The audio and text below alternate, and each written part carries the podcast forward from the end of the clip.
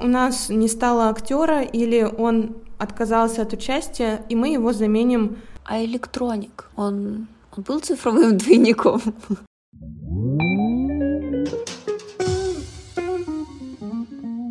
Всем привет! С вами подкаст «Смерть на все случаи жизни», подкаст об отношении к смерти в 21 веке. Его ведем мы, социолог и любитель танатологии Ксения. И начинающий режиссер Яна. Мы обсуждаем самые невероятные практики в отношении к смерти в эпоху информационных технологий, бигдата и искусственного интеллекта. Подписывайтесь на наш телеграм-канал. К нему мы уже подготовили глоссарий к теме выпуска. Там вы узнаете более подробную информацию о новых словах, которые мы говорим и упоминаем. Также в этом выпуске будут присутствовать много кейсов. Мы тоже их все обязательно продублируем, сделаем ссылки и расскажем. Поэтому заходите по ссылке в описании, подписывайтесь и узнавайте много полезной информации о мире Digital Dev Studies.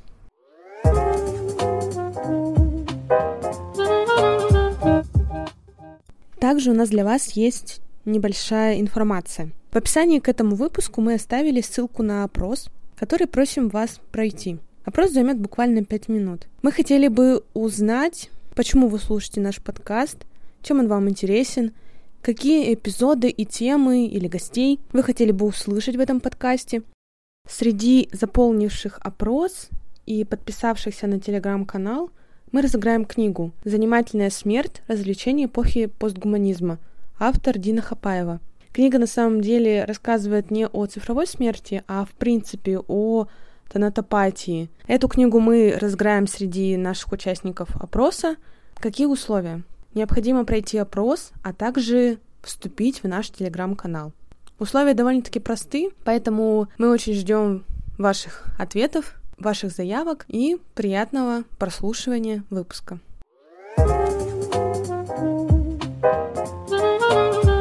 Сегодня наш выпуск подкаста будет посвящен такой интересной теме, как цифровые двойники знаменитостей. Мы очень часто смотрим кино, сериалы, и порой не замечаем, что в нем присутствует цифровой двойник, созданный с помощью каких-либо технологий. И вот сегодня мы порассуждаем вообще, для чего это нужно, какие используются технологии, какие используются способы, как, например, родственники умершей знаменитости могут подать суд даже за то, что его использовали в рекламе. Ну, в общем, всякие разные истории и казусы случались за большой промежуток времени. И мне кажется, тема на самом деле такая необычная, потому что ну, она не лежит на поверхности. Мы привыкли видеть какую-то определенную личность э, в кино, а потом его могут спокойно заменить на цифру, и мы даже порой этого можем не заметить. Вот, сегодня поговорим о такой теме. Я тоже хочу сказать пару слов насчет этого всего. Я даже раньше прежде не задумывалась о том, что цифровые двойники — это интеллектуальная собственность, что когда мы используем, например, личность какой-нибудь знаменитости, к примеру, Элвиса Пресли или Мерлин Монро, то это расценивается как нарушение каких-то прав. Вот. И прежде я вообще до этого подкаста не задумывалась о цифровых двойниках и о том, что их действительно очень часто используют и применяют в кино. У меня есть интересный факт один, маленький. Да, давай. Он не связан с кино, он связан с медициной. Ты знала, что органы искусственные, они считаются частью цифрового двойника? Ого, нет, нет. Да. Вот интересные факты в подкасте. Оказывается, все, что напечатано на 3D принтере, это цифровой двойник человека. Ого. Вот так вот. То есть, э, если, допустим, напечатали ну, сердце или почку, то автоматически это прикольно. Да, это интересно, интересно так-то. Хотя это же сейчас реально повсеместно, ну, начинает популяризироваться, и вот в общем, надо будет сделать выпуск про вот такую вот штуку. Я на запомни, надо записать. И записать выпуск на эту тему. Я, кстати, вообще, ну, я знакома была до, до подкаста, до записи выпуска, до поиска информации с такой темой, как цифровой двойник знаменитости, потому что я большой фанат э, рэпера Тупак Шакур. Он погиб или его застрелили, честно говоря, биографические данные я не особо помню. А, в 90-е годы, и я буквально, наверное, ну, может быть, в конце того года я услышала новость о том, что в 2012 году его голографическую копию выводили выступать на сцену вместе со Dogg. Вот. У меня даже где-то сохранилось видео. В общем, это такой необычный момент смотреть на своего любимого исполнителя как голографию. Он там представлен очень, ну, очень таки правдоподобно для 2012 года. В общем, это такие смешанные чувства, и у меня было какое-то сразу желание попасть туда. Ну вот чтобы, знаешь, так какой-то появился пульт, на который можно нажать, и вот эта вот цифровая копия твоего любимого исполнителя, она сразу выскочит и там, не знаю, начнет что-нибудь делать. А ты изучала саму технологию, как вообще создается цифровой двойник музыканта, голограмма его. Скорее всего, там другие процессы, нежели в кино, то есть это не через скан делается.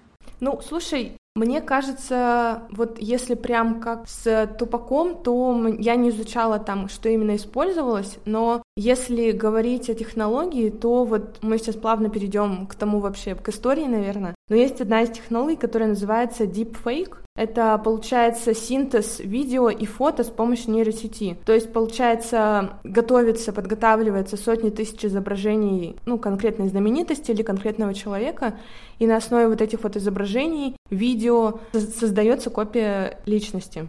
Вот, а если говорить прямо о голограмме, ну, наверное, это, как, не знаю, наверное, как обычная голограмма, собранная на основе вот его, его выступлений, его видео, его фотографий. Мне кажется, это было сделано что-то вот наподобие такого. Вообще было бы интересно объединить технологию цифрового двойника и чат-ботов. За это вообще был бы человек почти. Да, мне, знаешь, сразу вот я говорю, вспоминается, как, может быть, помнишь какие-нибудь фильмы, где реально как какой-то какой стоит постамент, на него нажимаешь, ну там, да, и появляется вот такая вот голограмма в реальный рост, например, или там в, в меньший рост. Я даже сейчас не вспомню пример какого-нибудь фильма, но вот что-то вот такое вот. Я вспомнила игру Horizon. Там девочка исследовала пещеры, и ей помогали в исследованиях ее голограммы людей. Ничего себе. Ну вот, да, но это очень активно используется еще и в компьютерных играх. Да, в компьютерных играх это действительно очень часто используют. В той же игре какой-нибудь Last of Us или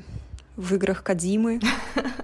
Ну, это я, я не особо это, любитель компьютерных игр, но я понимаю, о чем ты говоришь, потому что я читала историю, как вообще начинали создаваться цифровые двойники, и на самом деле есть версия, что вообще первый двойник, он был создан как раз-таки в компьютерной игре. Эта версия, она подтверждена не во всех источниках, но я что-то такое слышала. Разве первый цифровой двойник не был создан в кино, на фильме «Ворон»? Ну, «Ворон», да, но давай начнем тогда рассказывать о вообще об истории, то есть как вообще все начало зарождаться потому что фильм «Ворон» вышел в 1993 году, а до этого времени использовались другие технологии. До появления вообще компьютер, компьютерной графики нанимали либо другого актера, который либо работали уже со снятыми сценами.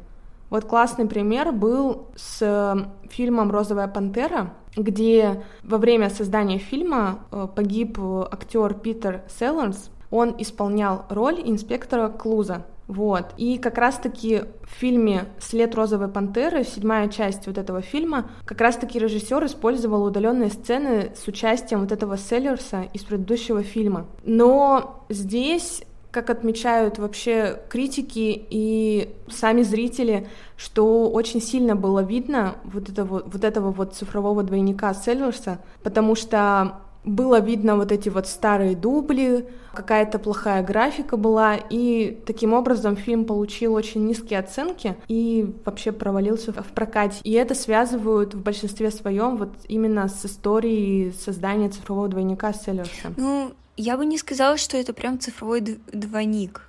Ведь, по сути, они использовали просто дубли, которые отсняли прежде, и смонтировали их. Ну, по сути же, это тоже метод создания. Ну, он используется и дальше. Да, но они не воссоздавали его лицо с нуля и вообще его самого с нуля. Ну, да, но потому что к тому моменту не было каких-либо цифровых технологий для этого. То есть ты считаешь, что вообще как бы упоминать вот эти вот э, методы создание цифровых двойников это вообще не надо относить к цифровым двойникам знаменитостей ну, технологиям создания? Это сложный вопрос. Но я считаю, что именно в «Розовой пантере» здесь немного притянуто за уши, что это цифровой двойник его. Они не просто грамотно выкрутились из ситуации, у них был материал, возможности этот материал использовать и переиграть. Ну, знаешь, что еще я заметила, когда изучала кейсы, что очень важно, играет ли, ну, в данном случае, там, умерший актер главную роль, и сколько еще дублей, или на какой стадии вообще создания фильма находится.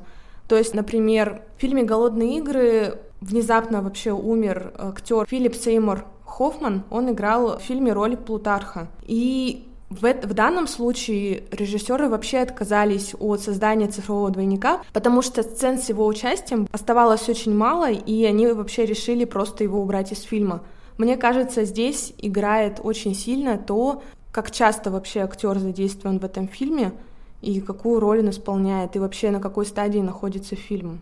Согласна со мной? Я с тобой согласна, но в данном случае, если я не ошибаюсь, они его не, не совсем убрали из фильма, они просто вроде бы вырезали его фигуру и просто располагали ее на дальних планах. Возможно, тоже с использованием каскадеров, которые просто напоминают его силуэт. Но все равно они здесь решили вообще ничего. Ну, насчет каскадера я не знаю, я не изучала именно этот, именно этот пример но мне кажется, он как бы такой показательный. Вообще, я еще слышала, что раньше был популярен такой способ, когда умирает, например, какой-то актер, то его заменяют другим актером, что по мне странно. Ведь зритель, он не дурак, и он поймет, что здесь что-то ну, произошло. Пример с э, тем, чтобы просто заменять умершего актера на более-менее подходящего по внешности, совпадающего с внешностью, это, мне кажется, такой прием уже старой школы. И есть другой еще, другая технология, она называется CGI графика. Это переводится буквально как изображения, которые были сгенерированы компьютером. А можно я еще один пример вставлю э, старой школы? Ты же знаешь, что сейчас Джонни Депп, он как бы отменен в Голливуде. Да, знаю. И он играл э, в фильме по Гарри Поттеру. Я забыла название. А, э, загад... загадочные твари. Да. И он там играл ключевую роль, и его просто заменили на другого актера, похожего что по мне ну, тоже странно, потому что сейчас уже доступны технологии, чтобы, например... Хотя это странно, да, повторять лицо Джонни Деппа, когда он жив. Ну, мне кажется, да, здесь, здесь наверное, играет еще какая-то правовая точка зрения, что просто чисто по по праву, по нормам нельзя было его использовать, если он реально, у него какие-то проблемы в Голливуде. Ну, в общем, это такой способ, он такой кажется наивный, что вот у нас не стало актера или он отказался от участия, и мы его заменим ну, около подходящим актером.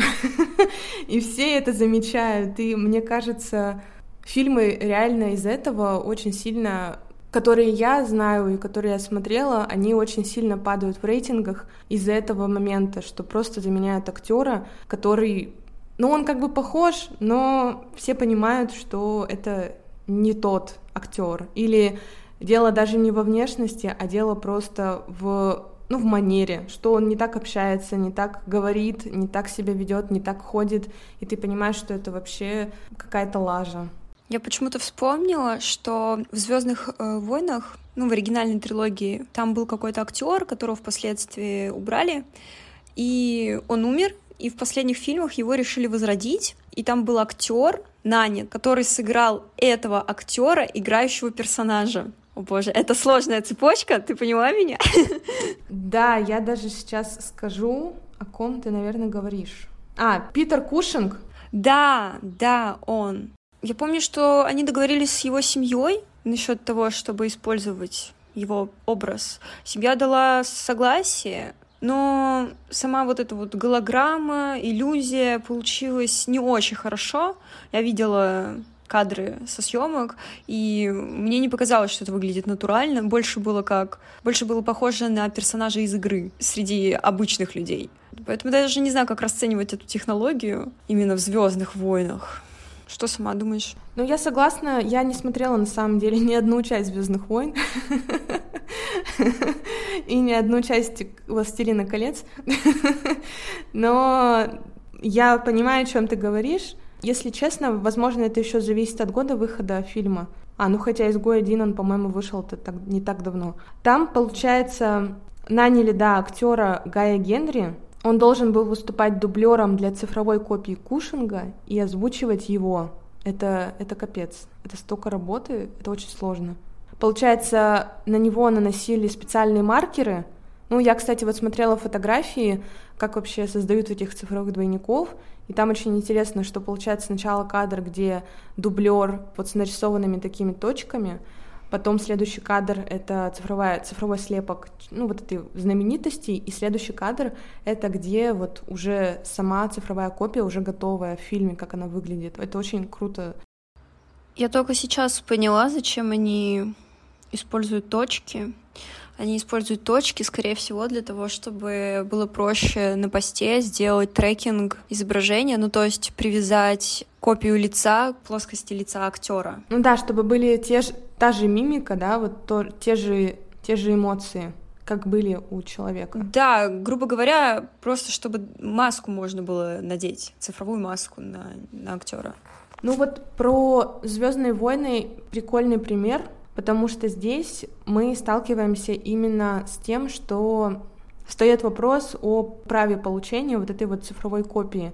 И здесь очень часто создатели фильмов сталкиваются с проблемой, что на них подают в суд семьи, родственники, правообладатели этой, ну, правообладатели, вот вообще состояние этого человека, потому что беззаконно его использовали. И я вот находила один прикольный пример, что в 1997 году вышел ролик, в котором Фред Астер, это американский актер 40-х, 30-х годов, он танцевал в обнимку с пылесосом на стене и на потолке. И его жена подала в суд за то, что без ее, без ее разрешения вообще просто использовали двойника Фреда Астера. И чтобы вот таких вот моментов не возникало, актеры либо заранее дают запрет на использование своих цифровых копий после смерти, либо наоборот разрешают, чтобы их там родственники, семьи получили какой-то гонорар за это. Я вот об этом тоже читала. А ты читала про Робина Уильямса? Мне показалось очень интересным, что он разрешил использовать свою цифровую копию после 2039 года. А мне показалось, что нет, не после. Ну, то есть там немножко по-другому. Ну, там, видимо, какой-то определенный промежуток времени просто давался, может, его... Робин Уильямс незадолго до своей смерти подписал документ, в котором запретил использовать свой образ в коммерческих целях до 2039 года, а также создавать свою копию с помощью графики. Ну, здесь как бы, да, здесь и так, и так получается. Но я, мне кажется, что здесь реально действует просто какой-то временной запрет. Ну, это как, не знаю, там, Антону Птушкину нельзя приезжать в Россию там 80 лет. Вот по закону 80 лет ему нельзя приезжать. В общем, мне кажется, здесь играет такой же метод, что просто есть законом установлен какой-то промежуток времени, в течение которого нельзя использовать его цифрового двойника. Да, есть закон, что должно пройти 100 лет или 120 лет с момента смерти актера или актрисы, чтобы его можно было использовать без согласования с родственниками, вообще в любых целях. Да, это но это действует, в принципе, не только на актеров, это действует вообще на все материалы, и на музыку, и на какие-то документы. Но, видимо, вот дан... ну, мы с тобой не знаем, в данном случае у нас есть факт такой, и это, наверное, здесь больше пример того, что актеры, они заранее беспокоятся об этом, и помимо Робина Уильямса, что, кстати, очень прикольный актер, и что он заранее позаботился, это вообще для меня какой-то офигенный факт. Ну, потому что это реально очень-очень классный актер. Вообще, мне показалось очень это продуманным действием. Он ведь покончил жизнь самоубийством, и он совсем незадолго до смерти подписал э, бумаги о том, что не хочет, чтобы впоследствии его цифровой двойник использовали, ну, ближайшие 50 лет. Мне показалось, вау, ты об этом думал перед смертью? Почему? Ну вот об этом и наш подкаст, потому что мы рассказываем людям информацию, которую возможно, кому-то будет полезно. И они смогут узнать о том, что можно сделать вообще перед уходом из жизни, о чем нужно и важно кому-либо позаботиться. В данном случае Робину Уильямсу важно было позаботиться там, о написании, подписании такого документа. А, а вот, например, Том Круз, его оцифровали для съемок в фильме «Обливион», и потом он уничтожил все вообще исходники, и единственную копию, как, как известно, он хранит вообще ну, у себя, лично у себя. То есть он таким образом защитил свои изображения от посмертного использования. Ну, то есть он когда-то либо, когда-либо согласился, но сейчас уже нельзя. Мы не знаем, какой срок, но это тоже пример того, что актеры и звезды заранее об этом беспокоятся. Вообще, если так копаться уж прям в правовой стороне этого вопроса создания цифровых двойников знаменитостей, то на самом деле у живых звезд в США есть так называемое право на образ. Оно называется, поправьте мой английский, right to publicity. Это понятие помогает селебрити пресекать незаконное распространение своего образа в коммерческих целях. То есть есть вот такое вот, такое вот право, и им недавно воспользовалась Селена Гомес, когда узнала, что ее образ предлагают нарядить в компьютерной игре Closes Forever. Вот, за это певица потребовала 10 миллионов долларов компенсации. И я нашла такой небольшой комментарий страхового агента одной компании, что в случае смерти актера страховая компания может покрыть расходы на переделку и монтаж, пересъемки с другим актером и исправление сценария. В некоторых случаях она может выплатить всю сумму, которую студия потратила на производство фильма, если выход фильма отменили. То есть это такой, ну, лично в США, конкретно в США, это такой очень проработанный вопрос. У нас, как не знаю, потому что у нас информации вообще нет про это, как у нас используются, какие права у звезд есть. Я даже российские кейсы на самом деле никакие не находила. Вообще, мне показался кейс с Леной Гомес очень интересным, я его не слышала.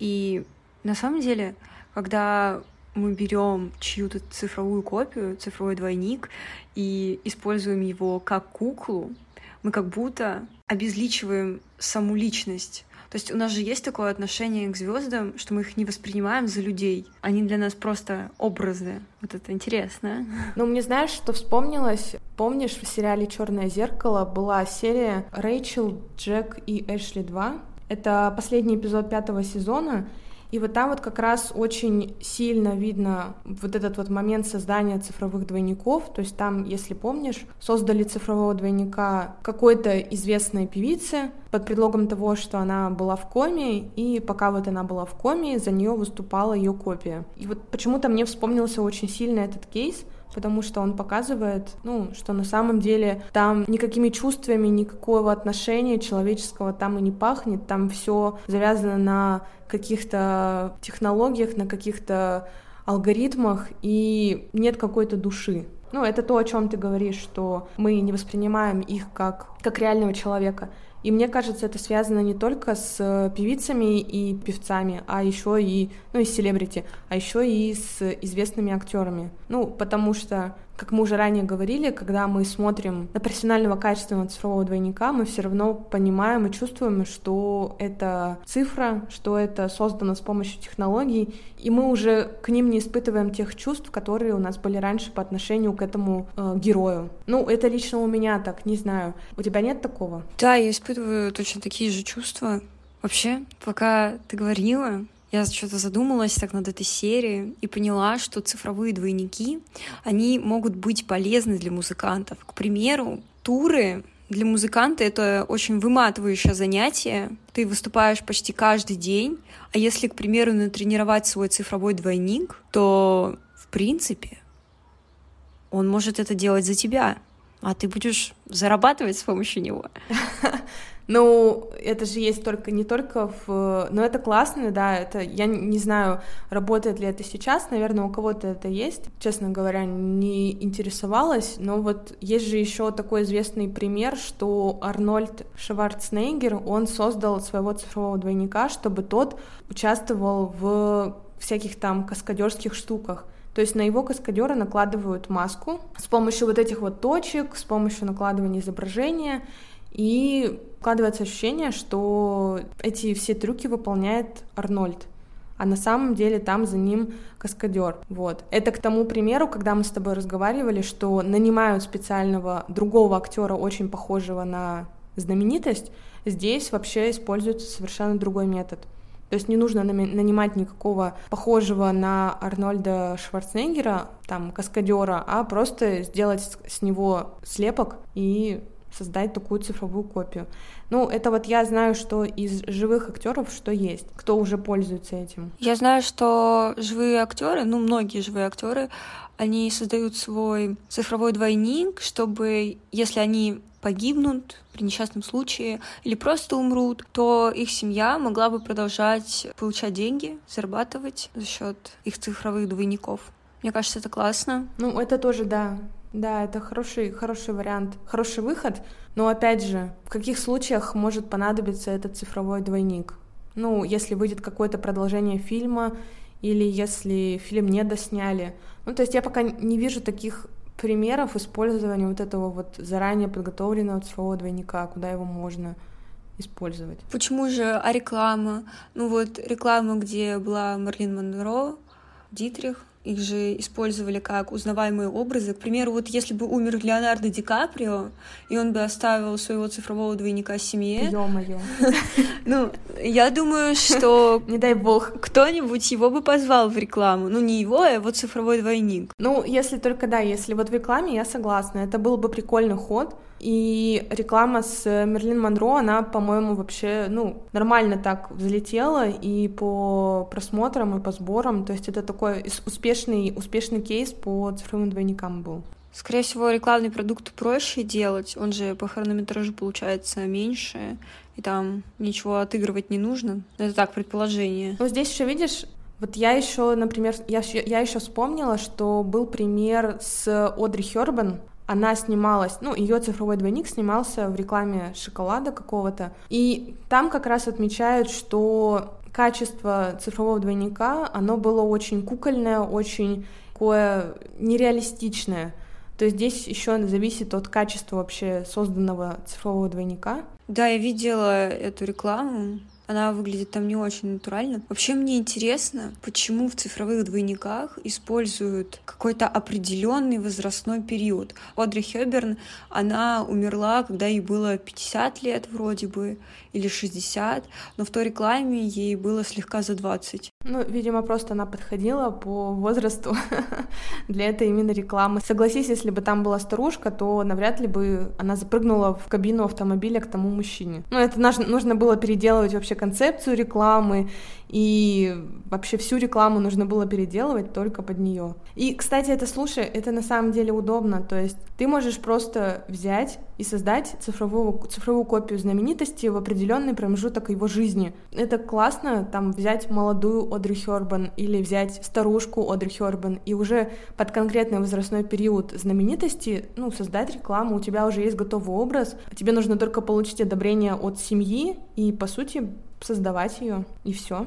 Вообще это страшно. Я вот представила, что, к примеру, я состарилась, что я уже взрослая женщина, там, мне за 60, и кто-то создал мой цифровой двойник, которому 20 лет, и я на него смотрю, и это то, что уже ушло, и это то, что я уже не могу постичь. Ну вот и поэтому надо заранее об этом позаботиться, то есть как-то принять решение вообще, готова ли ты, ну, если ты, конечно, там, да, какая-то публичная личность, готова ли ты потом смотреть на себя такую, Готова ли ты, чтобы твой образ использовали в рекламе алкоголя, в рекламе сигарет и всего прочего? Ну, то есть таких каких-то девиационных вещей, потому что такие же ситуации тоже случались, и специально для этого некоторые актеры, они подписывают документы, где запрещают использовать свои цифровые копии в таких вот рекламных вещах, ну, которые порочат их образ вообще. Я сейчас придумала такую вещь. Можно было бы в будущем копировать, делать свой цифровой двойник, и когда ты состаришься, может, какие-то датчики или очки надеваешь на себя, и все тебя видят в люб... ну, тот возрастной период, который ты выберешь на устройстве. Это как если, как в черном зеркале, там же им внедряют в зрачок какой-то датчик. И вот если бы у всех были такие зрачки с такими датчиками, то спокойно можно было бы накладывать э, в прямом эфире на кого-то цифрового двойника. То есть, э, допустим, какой-нибудь состарившийся актер, он накладывает на себя, надевает эти очки и становится там на 30 лет моложе, каким он был раньше, и снимают рекламу с ним. Ну, так я банально говорю. Да, только я это как-то больше рассматриваю в обыденных обстоятельствах, чтобы это мог сделать любой человек. Ну, одно из таких средств омоложения. Ну вот, кстати, если говорить об омоложении, то это же тоже, этот прием тоже используется как, ну, как цифровой двойник. То есть вообще мы если так подытожить, то мы уже упомянули с тобой несколько целей создания цифровых двойников, то есть для чего их создают вообще. Либо их создают для воскрешения, ну то есть актер умер или погиб во время съемок, либо он умер и рекламу там или фильм создают под какой-то исторический период, когда он был жив, либо он был подходящий к тому периоду, либо создают для замены лица каскадеров на лица актеров, то есть на лицо каскадеров накладывается лицо, цифровая копия лица актера. Это вот то, что было с Арнольдом Шварценеггером. И ты подвела, к примеру, омоложение, то есть создают цифрового двойника для омоложения. И здесь вот актеры, ну, не очень часто, но кто-то приходит к этому. Например, Курт Рассел в фильме «Стражи Галактики» его омолодили на 30 лет, благодаря вот этим вот цифровым технологиям. Здесь интересно сказать будет, как раньше омолаживали актеров, когда не было цифровых технологий. Я знаю два способа. Брали капроновые колготки и надевали на объектив, и как бы капроновые колготки, они там рассеивали свет или типа того, и смягчали черты лица. А, еще была mm-hmm. определенная схема света, например. Подбиралась какая-то схема света, чтобы у актера там не было видно морщин явных. И еще э, в фильме Искупление, если я не ошибаюсь, там омолаживали актеров за счет э, специальной оптики то ли фильтр они надевали на линзу, то ли как-то так. Ну, вообще можно просто а, объектив намазать вазелином, и, в принципе, все сгладится. Но лучше не объектив сам мазать, а фильтр защитный, потому что объектив, скорее всего, умрет после этого. Это был экспертный комментарий от Яны, она у нас фотограф. О нет, это не был экспертный комментарий. Так, и вот, слушай, ты же еще находила пример с омоложением. Это фильм «Ирландец», где омолаживали Роберта Де Ниро. Расскажи про него, ты его смотрела, что там, как вообще? Я до сих пор не посмотрела фильм «Ирландец». Но я читала о том, что в нем использовались технологии омоложения, но те изображения, которые я видела, результат омоложения, мне не очень понравились как будто бы нас обманывают. Вот такое ощущение у меня сложилось. А его насколько примерно омолодили? То есть он играл, ну, я посмотрела, посмотрела что фильм-то довольно-таки недавний, 2019 года. Роберту Де Ниро уже на секундочку почти 80 лет. Да? То есть его насколько, блин, а молод... ну он уже такой, 78, я недавно смотрела, ну да, его под 80 лет ему уже. Мне, мне так странно, что они так быстро проживают свою жизнь. Я просто не так давно пересматривала фильм «Таксист» Скорсезе, и он там вообще молодой еще. И мне так странно, что сейчас ему 78. Это вообще красавчики Голливуда уже стареют просто просто очень быстро. Это, это очень, я согласна, это очень жалко наблюдать. Я, я не помню, сколько э, лет они ему скидывали. Ну, лет 20, может быть. Ну, такое, ну, такой, как бы он в рассвете сил был. Такой, такой, такой приятный дедушка. Приятный дедушка. А вот слушай, есть же еще актеры, которые вообще против омоложения.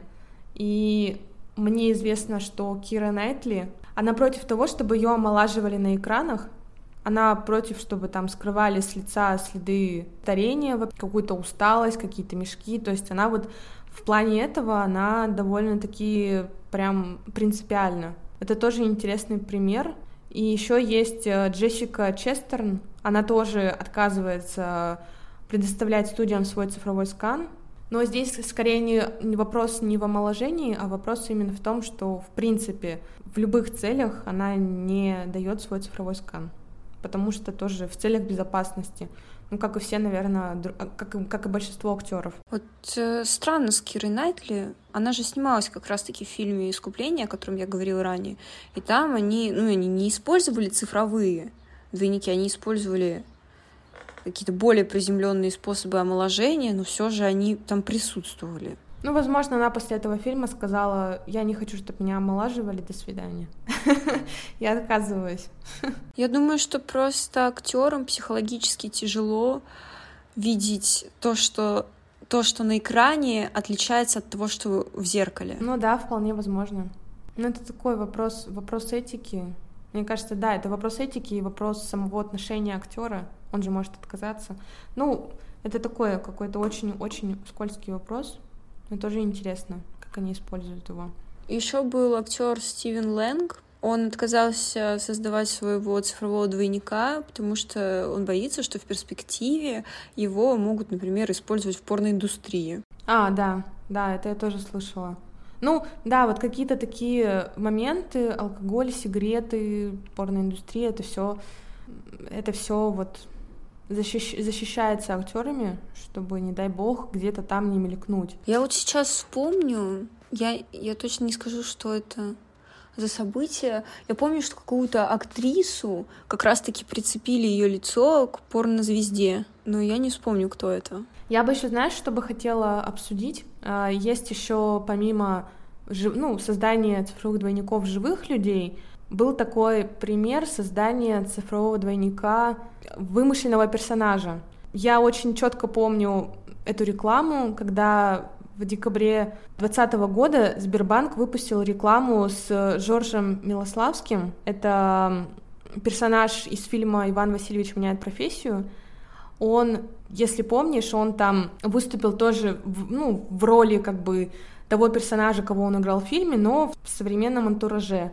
И там как раз создали вот этого вот Джорджа Милославского с помощью технологии Deepfake. Потому что персонажа на самом деле его не существовало, какие-то фотографии, кадры только можно было получить из того фильма, и там взяли вот все его фото, видео и сгенерировали с помощью нейросети.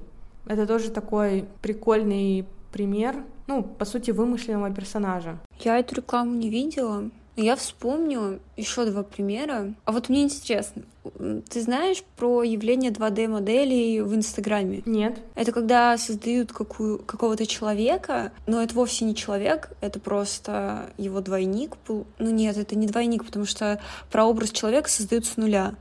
То есть это рисунок человека, который позиционируется как реальный.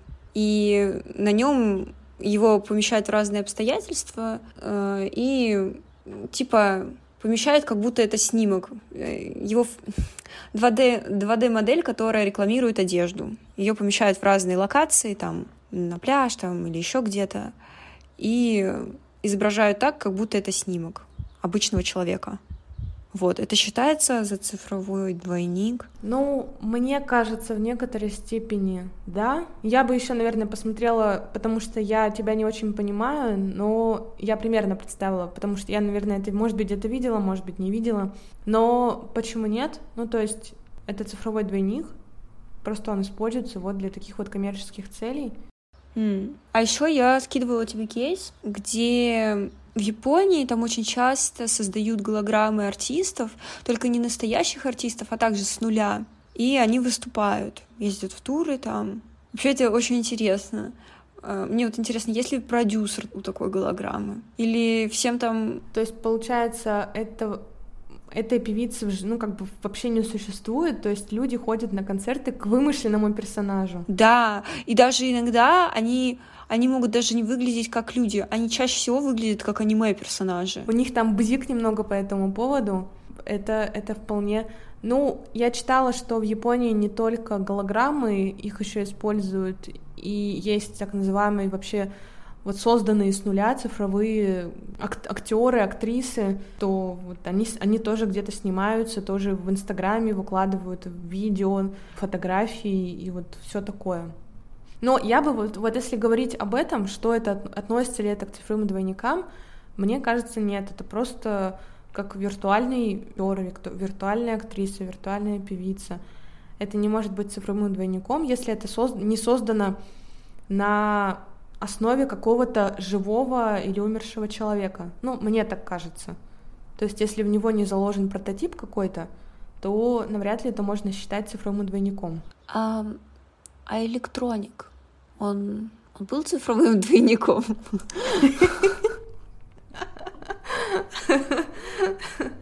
Ну, он, ну, он же там всяко разно. Господи, вспомнила ты фильм. Это вообще какая-то, как, как овечка Долли. Это клонирование уже. А, клонирование? Я еще вспомнила фильм, я не помню его название.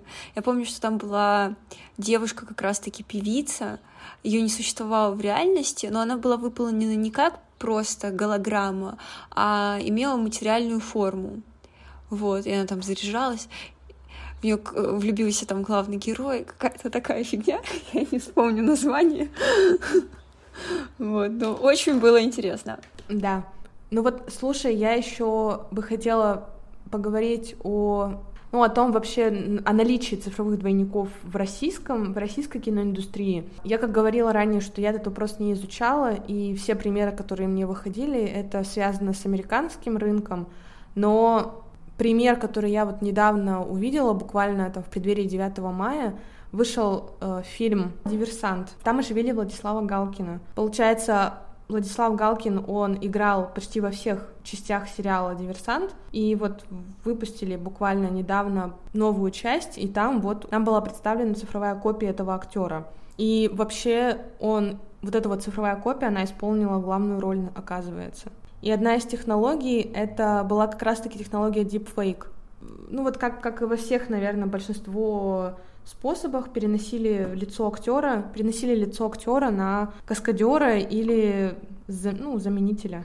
В российском кино я согласна. Ну, я говорю, что особо кейсов каких-то я не нашла, но, возможно, слушатели что-нибудь напишут наши, возможно, кто-то что-то знает, но мы, мы, если честно, не нашли, помогите. У нас, у нас это, наверное, не особо распространено. А ты бы хотела, чтобы воскресили твою любимую знаменитость? Ну вот слушай, я думала насчет этого. Я всегда, когда вот я уже говорила про Тупака Шакура, то мне это показалось очень прикольным примером воскрешения, но на самом деле, если бы я вживую побывала на этом концерте, то навряд ли бы я испытала какие-то прям колоссальные эмоции, потому что для меня бы это было бы тем же самым, что, ну, не знаю, посмотреть видеоклип с ним. Ну, то есть я его тоже бы видела через экран, тоже какое-то цифровое подобие. И у меня бы, наверное, это не вызывало бы таких прям колоссальных чувств и эмоций, если бы я видела реально эту пока Шкура. Я думала еще, кого бы я хотела бы увидеть. У меня еще любимый, любимый музыкант это Виктор Цой. И я сразу вспомнила фильм «Лето», который вышел в 2018 году, по-моему, где Виктор Цой играл корейский актер. Ну, тоже вот, как мы говорили, да, такой заменитель Виктора Цоя. И я почувствовала, что я не испытываю... Ну, то есть это было прикольно увидеть такой прообраз Виктора Цоя, но это был не он. И это он был похож, но он не был похож на него.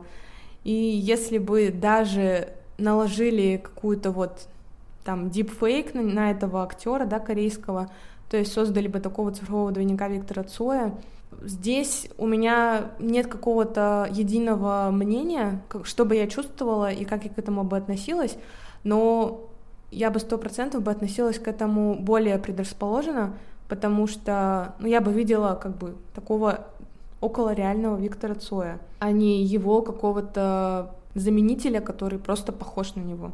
Вот, наверное, я донесла мысль. ну, то есть я бы относилась к этому...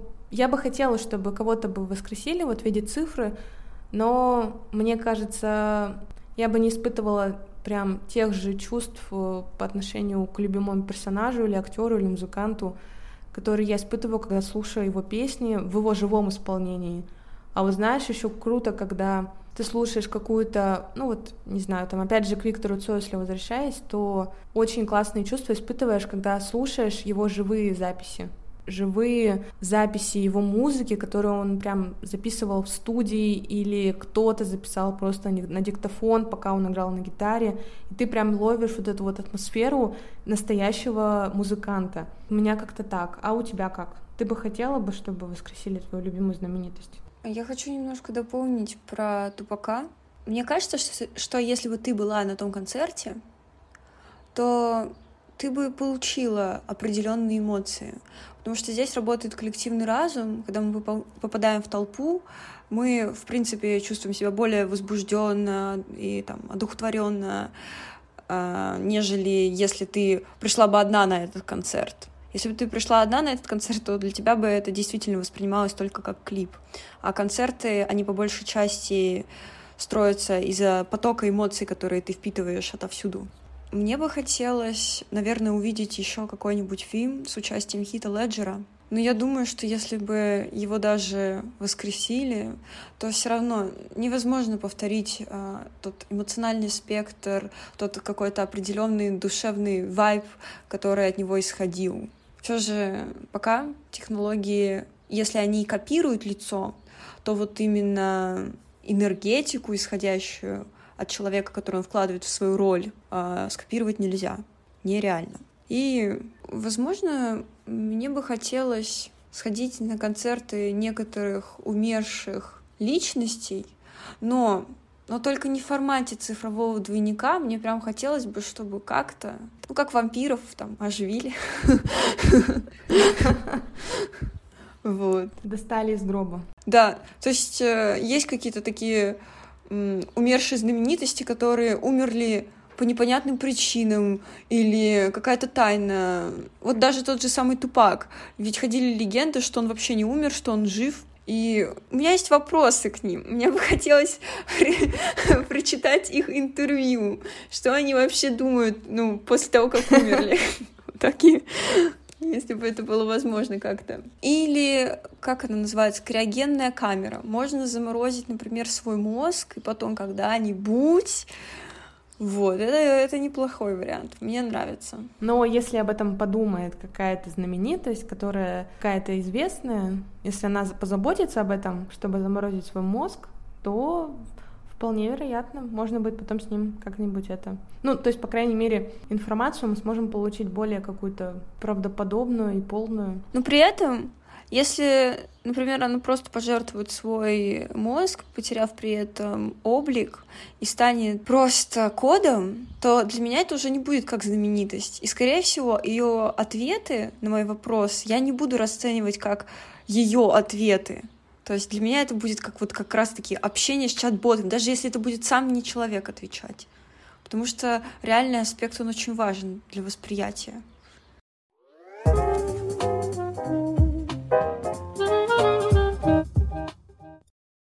Спасибо всем, кто нас слушает, кто подписан на нас в Телеграме. Мы вас всех очень-очень любим и хотим, чтобы вы продолжали быть с нами. Спасибо, ребята.